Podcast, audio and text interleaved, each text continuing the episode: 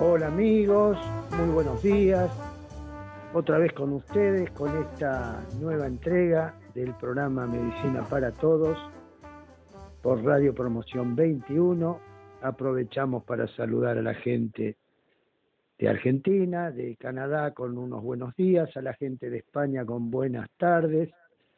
Y bueno, tenemos un invitado, como siempre, especial. Los elegimos de, de los buenos, para presentarle. Está con nosotros el doctor eh, Marcos Robles. Hola Marcos. Hola Chiche, ¿cómo te va? Bien. Bárbaro. Bien, muy bien. Si querés saludar a la gente. Eh, bueno, buenas tardes a los que corresponde y no sé, buenas tardes, buen día, buenas noches, sí, por donde nos estén escuchando. Porque tenemos este oyentes en, en Canadá. En todos lados. Que estamos esperando que den señales de vida para este, hacerles un agasajo o algo por el estilo, pero no, solamente sabemos que están. Así que, pero bueno, sean. Bienvenidos. Bienvenidos sean, sí señor.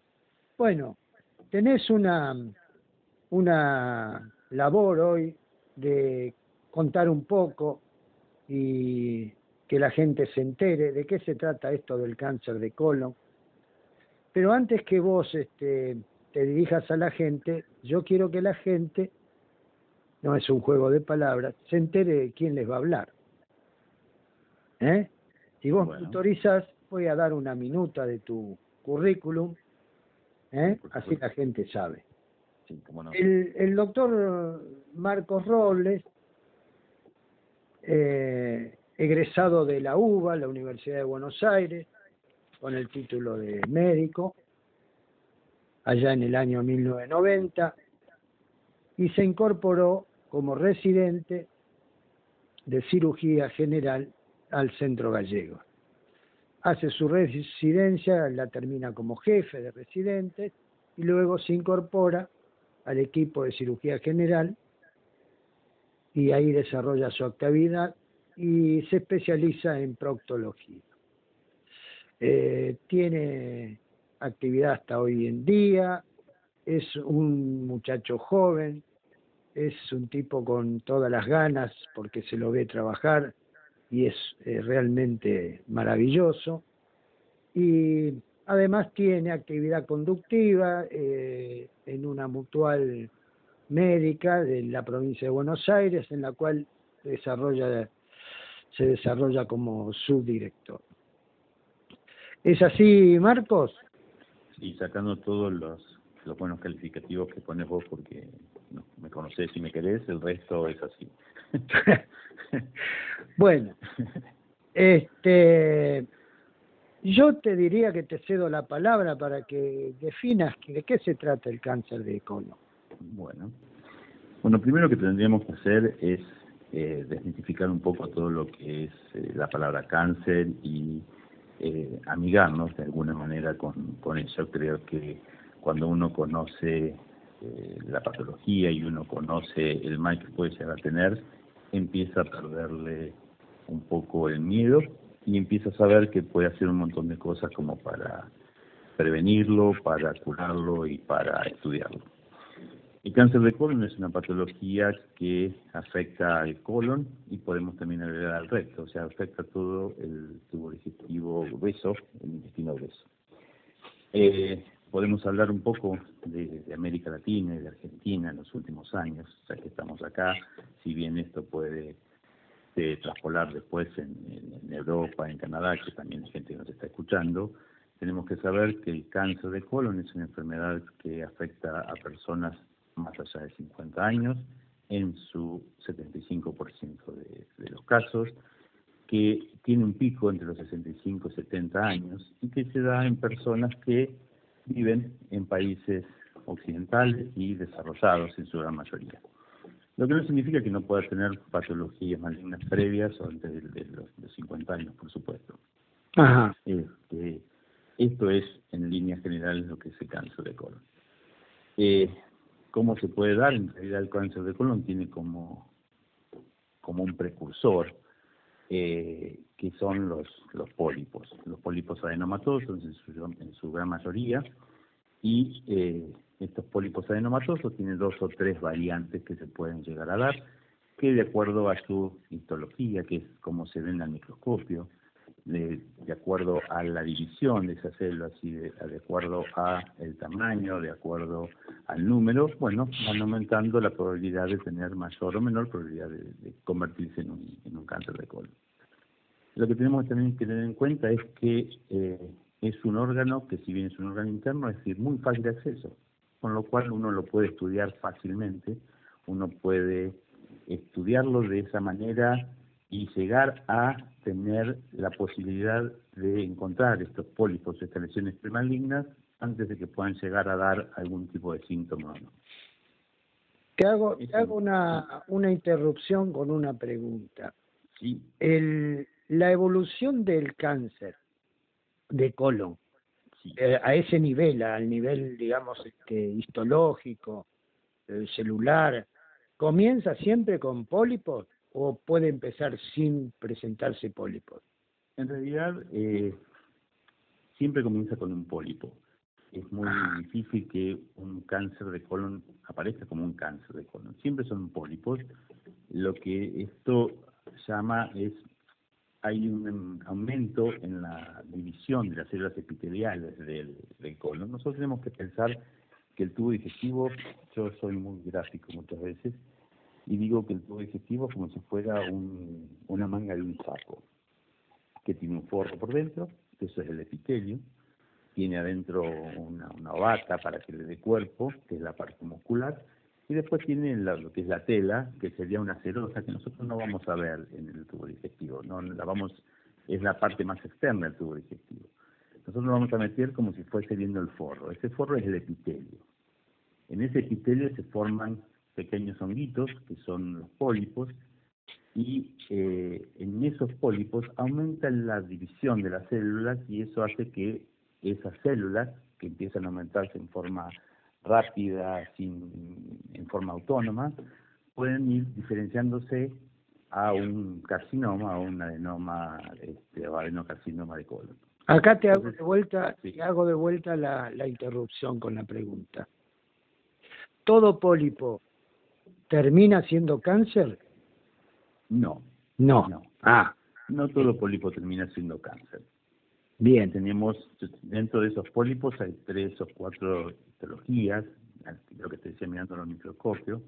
Vos el primer pólipo que tenés es un pólipo hiperplástico, después un pólipo adenomatoso, puede ser un pólipo eh, velloso, turo velloso. Esos pólipos tienen mayor posibilidades o no de transformarse en un cáncer de colon. Entonces, no todos los pólipos terminan siendo en un cáncer Ah, pero eh, uno dice que la evolución natural de todo pólipo es un cáncer de colon. y uno pólipo, puede ¿no? decir que el pólipo no siempre es cáncer, pero el, el cáncer siempre empezó con como un Exacta- pólipo. exactamente. Ahí está. Lo que pasa es que cuando uno dice, este pólipo no se convirtió en un cáncer, no tuvo tiempo de convertirse o nunca se hubiese convertido. Entonces uno toma como Huevo pólipo. Claro, entonces uno dice, tengo un pólipo de colon, lo ideal es ir a estudiarlo, ir a sacarlo, ir a controlarlo. De esa manera uno puede llegar a estar seguro que, bueno, que no vamos a poder tener una enfermedad en algún momento. Bien. ¿Cuáles son los, los factores de riesgo? Mira, el factor de riesgo, eh, el 75% de los, de los cánceres de colon en realidad vienen sin ningún tipo de antecedente previo o eh, ningún tipo de- de- de ¿Personales o familiares? No, no, no. El 75% de los cánceres de colon no tienen ningún antecedente, ni familiar ni personal. El 25% del resto de los, de los pólipos sí tienen, de los cánceres de colon, perdón, tiene una interacción hereditaria o ambiental. Entonces, eh, vos vas a tener mayor posibilidad de tener cáncer de colon bajo algunos aspectos. Si en alguno de tu familia tuvo un cáncer de colon, vos tenés, hablamos de mm, familiares de primer grado, o sea, padre, hijo, mm, y después Entonces, el segundo grado es menor la probabilidad de tener cáncer de colon. Pero si alguno de tus padres o tus hijos tuvieron cáncer de colon, vos probablemente tengas la posibilidad de tener un cáncer de colon. El hecho de ser hombre son mayores, sin duda. Son mayores. El hecho de ser de sexo masculino, el hecho de tener más de 50 años, algunas este, eh, actividades higiénico-dietéticas que vos puedas cumplir, aquellos que eh, tienen mayor cantidad de, dieta rica en grasa, en carnes rojas que sean muy quemadas o muy cocidas, que tengan el tabaco, el, alcohol, el hecho de hacer actividad física mejora, el hecho de tener una dieta rica en fibras y en frutas mejora, la, o sea, disminuye en realidad la posibilidad de tener cáncer de colon. Entonces, esos son algunos factores o algunos tipos de, de, causas que puedan provocar que vos tengas un mayor riesgo de tener cáncer de colon. Tenemos que acordarnos que...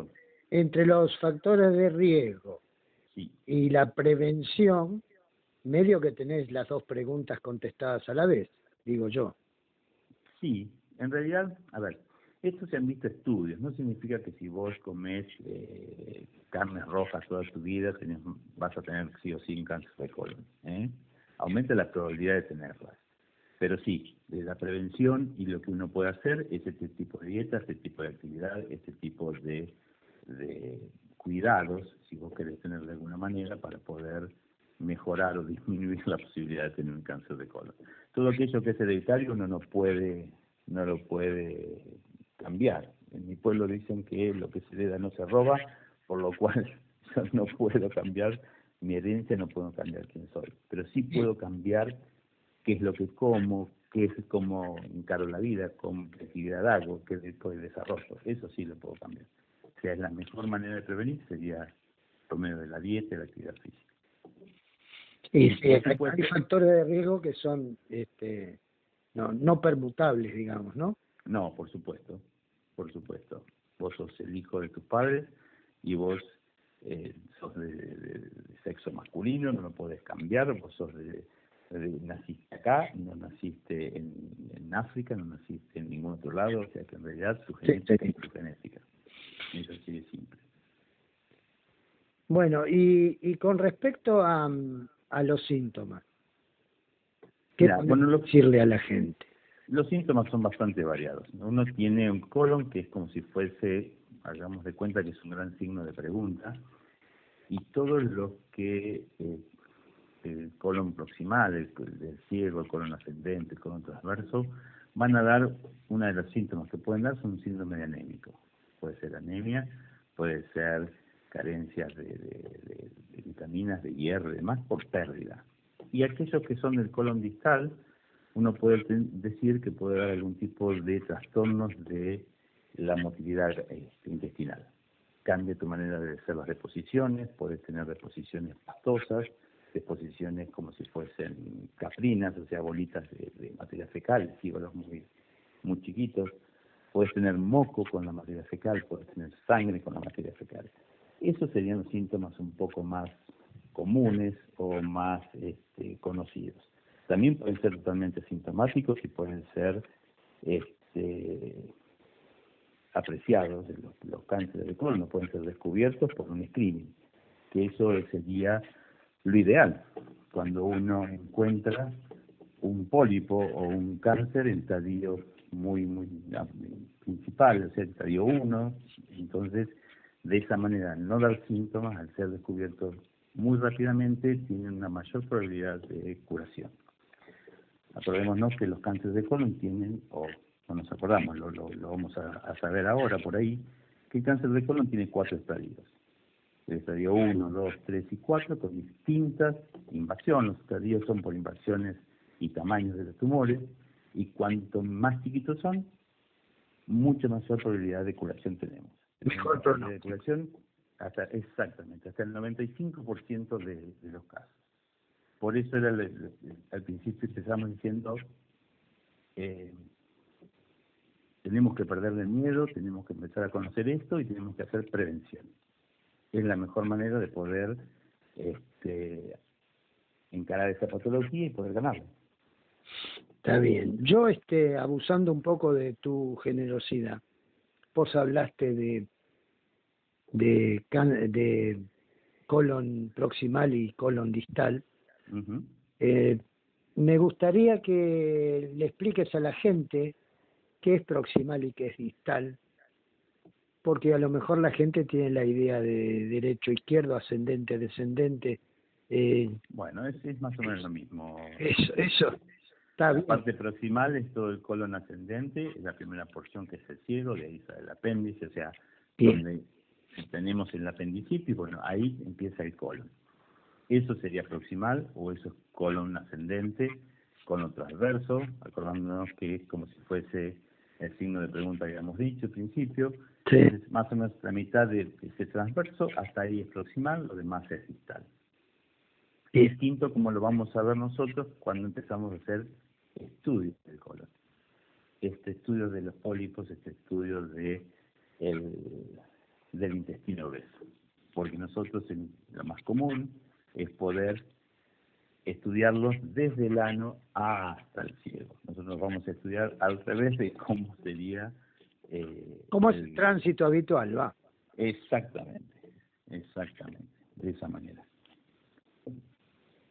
Así que bueno, mira, eh, uno puede decir que los pólipos o el cáncer de colon como parece a los 50 años, uno tendría que empezar a hacer una prevención primaria. ¿A qué llamamos prevención primaria de todo esto? A ir a buscar la patología, no esperar que la patología venga a nosotros, sino nosotros ir a buscarla, la patología. Estamos hablando de antes que de síntomas. Antes que de síntomas, antes que de síntomas. Nosotros sabemos que el, colon, el cáncer de colon va a estar en aquellos pacientes de 50 años en adelante de mayor probabilidad de tenerlo. Entonces, ¿por qué no empezar a buscar a esas personas que tienen mayor chance de tener cáncer de colon y empezar a estudiarlos a partir de los 50 años? Si hay alguna posibilidad previa de que hay alguna, este, como habíamos hablado, estas herencias que son enfermedades poliposas, tenemos varias enfermedades hereditarias de, de poliposis, bueno, tenemos que ir a buscarlo antes. Pero de una manera que uno puede decir que el 75% de los casos son asintomáticos sin tener ningún tipo, perdón, no son asintomáticos, el 75% de los casos son sin tener ninguna herencia previa. Entonces, a ese grupo tendríamos que decir que a partir de los 50 años, que es donde empieza la mayor probabilidad de tener cáncer de colon, empezar a estudiarlos. Y acordémonos que el pico es entre los 65 y 75 años. Entonces, de esa manera uno va a ir a buscar estos pólipos, los va a ir a reconocer, los va a ir a sacar, los va a ir a estudiar y de acuerdo a eso va a ir a actuar. Entonces, de esa manera hacemos una prevención primaria del cáncer de colon.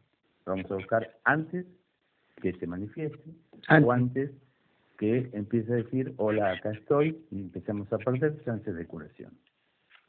¿Cómo se pueden hacer estos estudios? O cómo podemos hacer este screening de, eh, del estudio de, los pólipos y del cáncer de colon.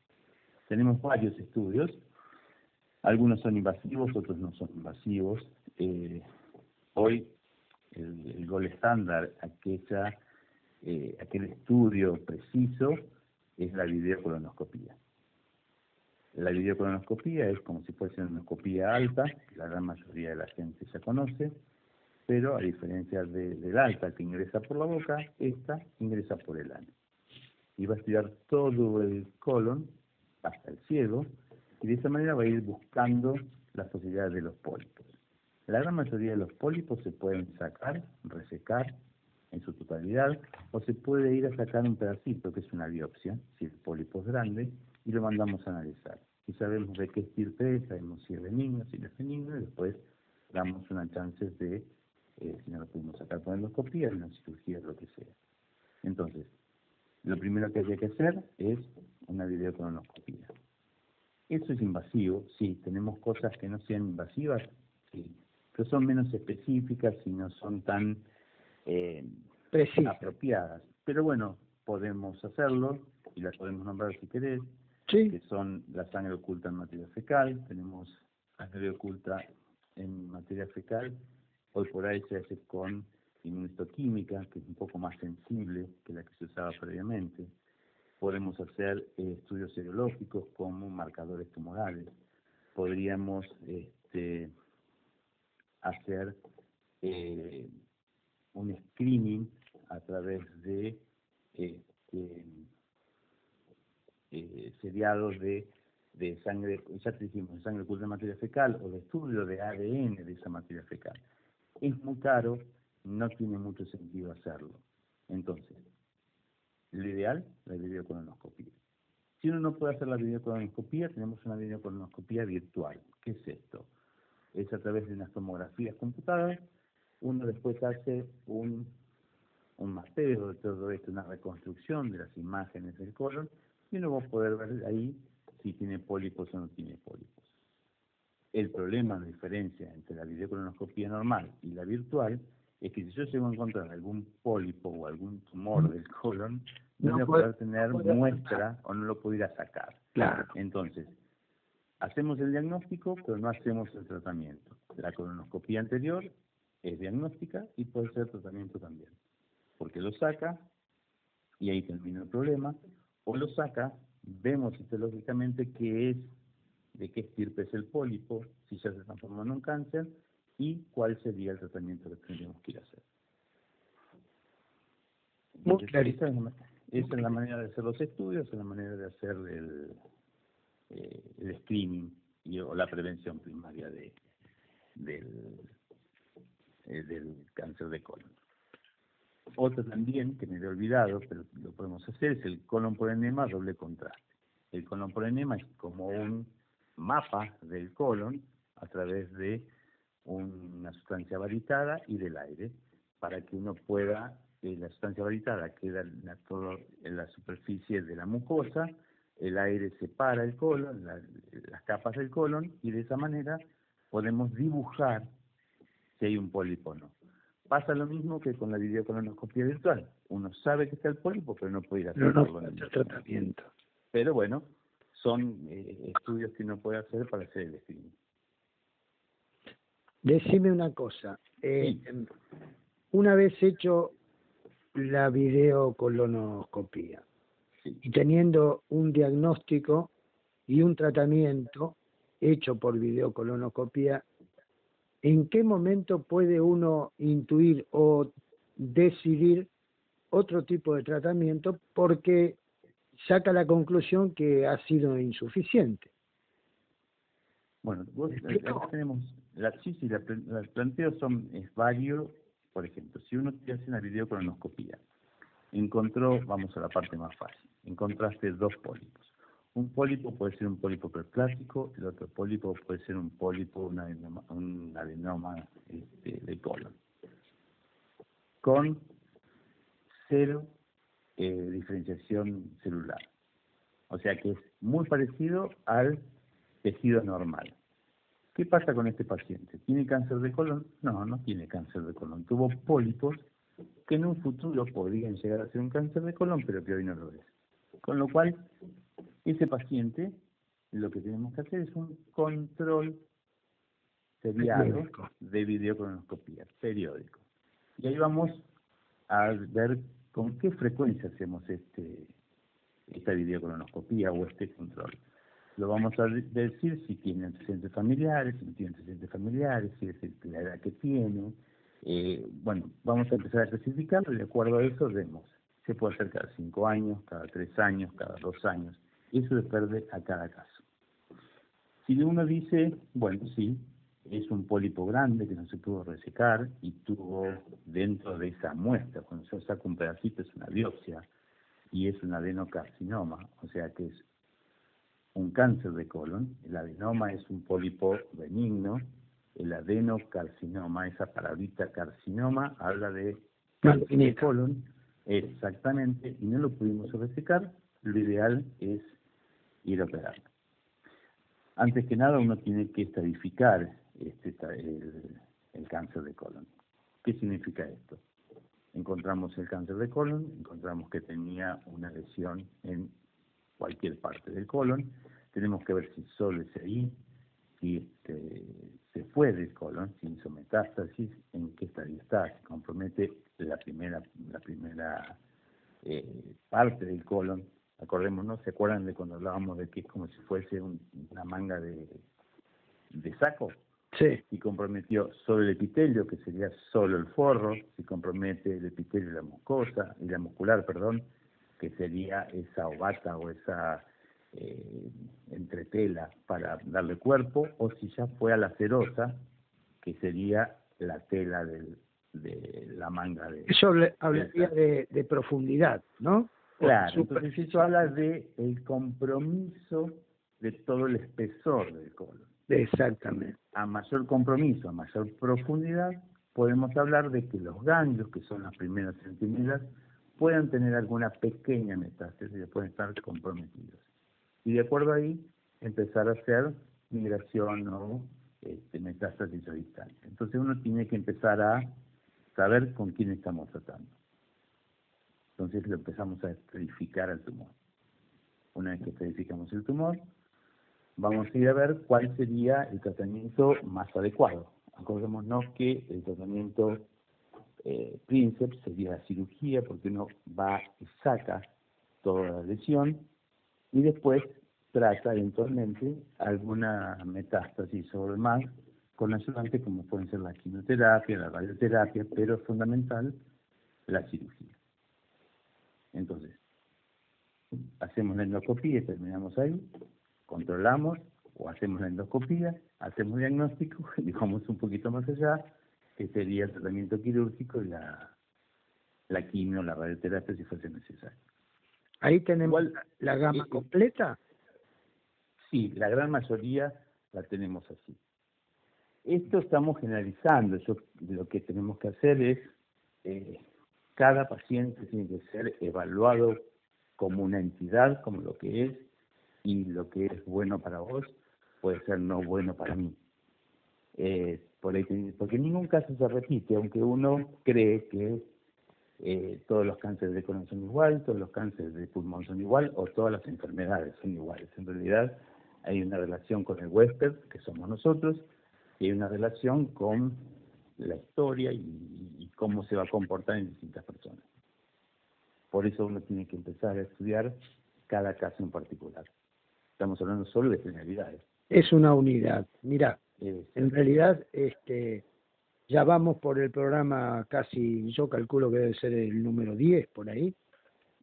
y, y, creo que eh, en esto todos los profesionales que vinieron hemos coincidido en lo mismo, o han, eh, yo que hago de partener acá, este, han coincidido en, en la unidad que es un paciente, que no se puede separar ni, ni se puede trasladar eh, el uno al otro, eh, es, es este, realmente así. Eh, disculpa. la, la patología, la enfermedad no se manifiesta exactamente igual a, con, un, con un paciente que con otro, y menos el cáncer, que en realidad es una patología que estamos conociendo cada vez más, pero que en realidad eh, tenemos muchísimo por aprender. Sí, sí, tenemos, creo que sabemos, creo que es más lo que no sabemos que lo que sabemos.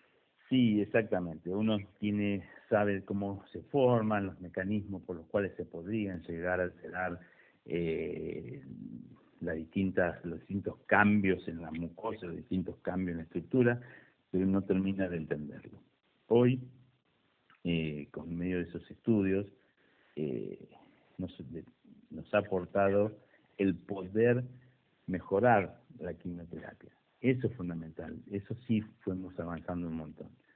Pensar que eh, antes las quimioterapias estaban generalizadas, hoy, sobre todo con el cáncer de colon, tenemos una quimioterapia que puede ser eh, específica para, eh, para este tipo de tumor y no para el de al lado. Eh, eso ha mejorado mucho. Y cuanto más avancemos, más lo conozcamos, mucho mejor va Muy bien, Marcos. Eh, ¿Qué más tenemos para agregar? No mucho más. A ver, podemos hablar muy largo, pero me parece que de ah, creo que este, estamos. Creo que, que, creo que esto es, es fundamental. Yo creo que eh, nos tenemos que, reforzar es son dos o tres cosas. Por un lado, saber que a partir de los 50 años uno tiene mayor probabilidad de tener un cáncer de colon, con lo que uno tendría que hacer es, así como las mujeres tienen mucho más cancha en esto y mucho más eh, metido el autoexamen de mamas y el control periódico del ginecólogo. Exactamente. Nosotros tenemos, los, los varones, tenemos que empezar a saber que a partir de los 50 años o 45 años tenemos que empezar a ir al urólogo, tenemos que hacer una visita a su médico clínico y seguramente empezará a derivarlo a patología o empezar a hacer los estudios ideales eh, para hacer el screening, esta prevención primaria de los pólipos. Y que, no es tan dramático ir y estudiarse y esto nos permite hacer un diagnóstico en un estadio 1, en un estadio 2, en un estadio de principio en el cual el 95% de los pólipos y de los cánceres de colon en ese estadio son curables. Son curables. Eso es fundamental. En ese estadio, si yo tengo algún síntoma, si yo noto que mi materia fecal cambió de consistencia, estamos hablando, voy a una fiesta y otro día tengo diarrea, pero eh, es normal que me cambie la forma de, ir de cuerpo, que tenga algo raro. Y demás, empecemos a, ir al médico y decir que está pasando algo, esto es entendible, esto es normal, o empecemos a estudiarnos. Eso es fundamental. Acordémonos que el médico muchas veces eh, que lo dejamos de lado y no tenemos ganas de ir porque nadie nos gusta, es fundamental la prevención y los controles. Muy bien, Marcos. Eh, me queda a mí, si no te queda a vos algo por decir, me queda a mí agradecerte la generosidad. No, al contrario, Chiche, al contrario, eh, gracias a, a, vos por, por llamarme, por darme este espacio. Espero haber sido claro, espero no haber mezclado mucho los conceptos y que que nos, haya servido a todos. Convoqué para que aclaremos, no para otra cosa. bueno, pero a veces uno, viste que, que a veces pudiendo aclarar puede, puede embaruzar la cancha, pero supongo que, que no. No, no. Te invito a una despedida. Bueno. Bueno, Chiche, primero volver a agradecerte a vos, saludar a, a todo el mundo que, que nos está escuchando. Sé que se escucha en varios lugares y sobre todo, como habíamos dicho al principio, Europa, Canadá, o sea que muy variado. Agradezco a todos y a tu disposición cuando, cuando creas conveniente tocar este o algún otro tema. Bien, y yo me voy a despedir con la muletilla de siempre, misión cumplida, sí